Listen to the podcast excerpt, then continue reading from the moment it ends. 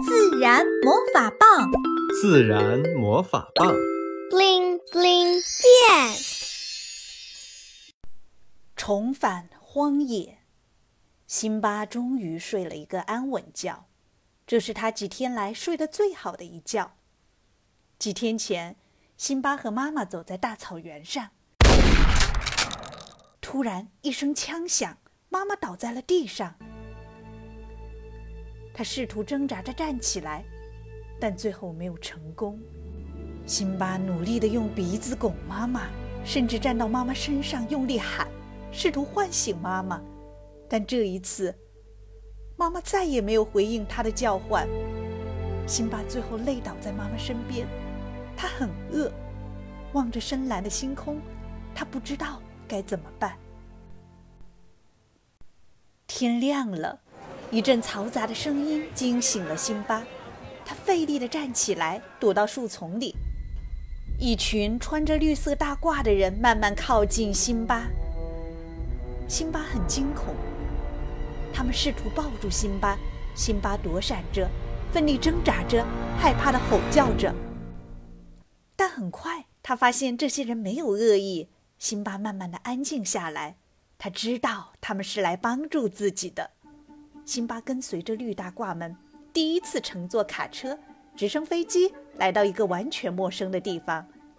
辛巴后来才知道，这是肯尼亚首都内罗毕的大象孤儿院，里面常年住着像他这样从小失去母亲的孤儿。一路长途旅行下来，辛巴又累又饿，一大壶美味的象奶出现在辛巴面前，他迫不及待地大口大口满足地喝着。突然，辛巴感觉到既熟悉又陌生的抚摸，扭过头看，原来是隔壁的艾达，他正在温柔地用长鼻子和自己打招呼，欢迎自己的到来。晚餐后，辛巴躺下来，房间的地上铺满了干草，又软又舒适。他太需要好好的睡一觉了。在迷迷糊糊进入梦乡前，他看到绿大褂给自己盖上了毯子，他感受到艾达。一次又一次的温柔抚摸。这一觉是辛巴几天来睡得最好的一次，虽然中间他还是会有惊醒，但每次醒来都能看到绿大褂就在自己身边，他会温柔地安慰并抚摸着辛巴。太阳升得很高很高，辛巴这才醒过来，绿大褂马上开始照顾他。等辛巴吃饱喝足后，外面的太阳。更毒了，绿大褂轻轻地给辛巴的耳朵上抹防晒霜。以前辛巴是躲在妈妈和其他大象身下，那里阳光晒不到辛巴。现在，他们都不在了。路上，绿大褂还特意为辛巴打上伞，带着他去见伙伴们。走进树林里，艾达他们热情地迎了上来，身子粘在辛巴旁边，用鼻子不停地蹭。就这样，辛巴开始了孤儿院的快乐生活。绿大褂们一直陪伴着他。每天，辛巴最满足的时光就是喝奶的时候。他喝奶时很挑剔，绿大褂就为他准备了一块毯子。他喜欢把头放在毯子下喝，这样让他觉得好像贴着妈妈的身体喝奶，很温暖。听绿大褂们聊天，辛巴知道象奶是达芙妮奶奶辛辛苦苦研制出来的。她救助大象孤儿已经五十多年了，因为达芙妮奶奶知道大象两岁前都需要喝妈妈的奶。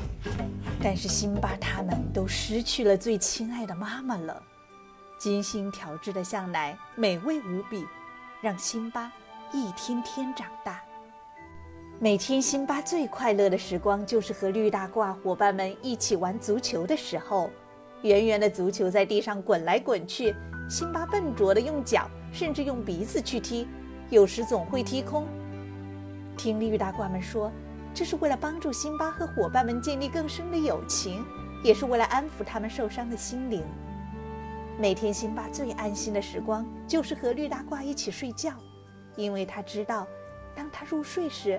绿大褂一定会为他盖上毯子，然后悄悄地躺在自己身边，一直陪着自己，不会离开，就像当年妈妈陪着自己睡觉一样。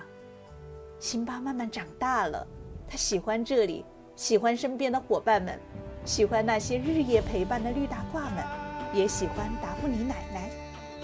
小朋友们，你知道小象孤儿院和达芙妮奶奶的故事吗？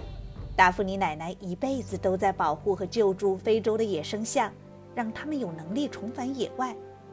保护野生象，小朋友们也可以参与哦！赶紧和爸爸妈妈一起登录音频介绍区小象孤儿院的网站吧。